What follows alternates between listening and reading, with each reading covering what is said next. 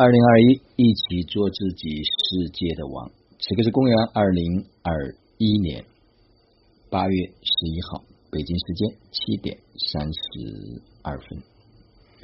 那我们第三期的密训活动呢，已经结束了。我今天早上起来之后，一直在回想这几期活动下来，这些家人们为什么可以发生那么大的蜕变？到底过去是什么东西锁住了、阻碍了这个生命真正的成长？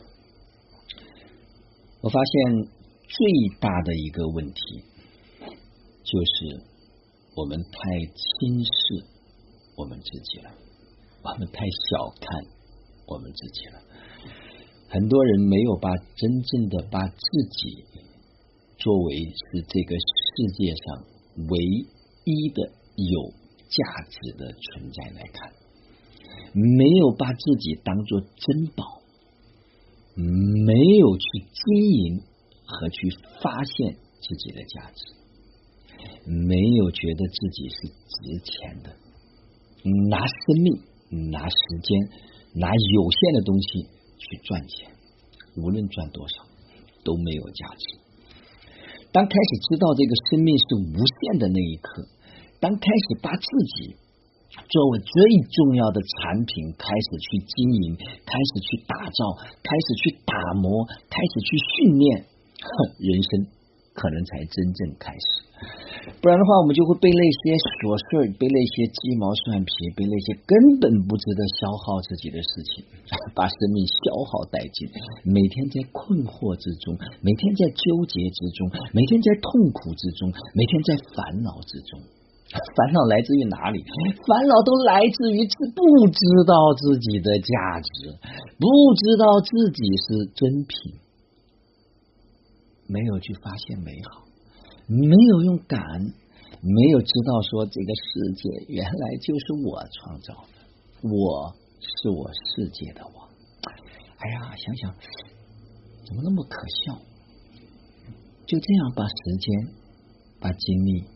把体力给耗费掉了，所以我前两天说，当一个人开始懂得感恩的时候，这也就是沙英老师所讲的，用赞赏和感谢这个工具，那一刻才真正的会知道自己是谁。所以，生命的这趟旅程呢，它不是一个特别复杂的。也没有那么多高大上的东西。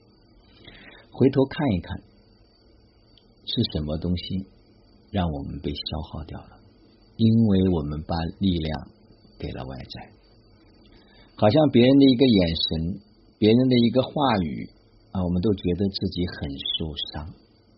你不知道你是你世界的王吗？如果你知道。怎么还要受伤呢？伤来自于哪里呢？就来自于轻视了自己，就来自于忽视了自己，就来自于没有让自己变得值钱，不知道自己价值的存在。好了，我还是引用某一位家人，嗯，他的分享。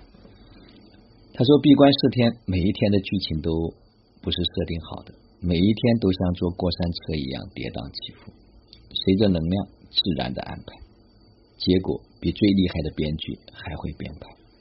今天原本换到海边去做释放的，没想到见到大海，家人们孩子的天性被激活了，而风呢，在疯啊玩啊闹的过程中间，好像已经把释放给做了。我个人的体验呢自己不同的是，玩闹的过程中，彻底的放下了大脑。不再思考这样好不好，那样行不行，也没有性别的分别了。大家仿佛是最亲的亲人，一切的畏首畏尾都来自于大脑。今天第一次感受到了自己如此被恩待，第一次感受到自己那么值钱，不是做了什么来证明，而是感觉有价值。而本身它就是无比珍贵的，我仿佛重新长大了一回。这一回，我是被老师富养长大的，这个富养对一个女孩子来讲多重要？那是她走出家门、踏在路上每一步的底气。我的脚下正在逐渐的生长这种底气。我不知道该如何感恩上天的这份厚爱。成长是痛的，有时候是很痛、很痛、很痛的。但痛了，你更不能放弃。放弃了就是又痛了，又一败涂地。跟顺产生孩子痛得死去活来又没生出来是一个样。你多亏啊，咬牙再坚持一下，再往前走一步，穿越了，你就知道了。那时候你有多痛，你现在就有多勇敢。你到底想要哪一个？闭关结束回到家，又收到了能量的洗礼。家里没人，但是处处都留下了伟哥的心意。用黑板写了欢迎我回家，买了一些我喜欢的花，还把家收拾得特别的干净。我看到已经很开心了，没想到这只是前菜。推开房门的一刹那，满地的玫瑰花瓣，满屋温馨的星星串灯，床上精心布置过的礼物、气球、花束、布偶、爱心花瓣、照相机，里面有他录的话，我简直惊呆了。更加惊呆的是，拆开大礼包后，我发现里面正是我这次闭关下决心要买的破壁机，用来改进我的营养早餐的。没想到它已经存在了。老师说，不是心想事成，而是事已成。心想是接通了那根天线。哇塞，一切都已经存在了，属于我的所有美好都已经存在了。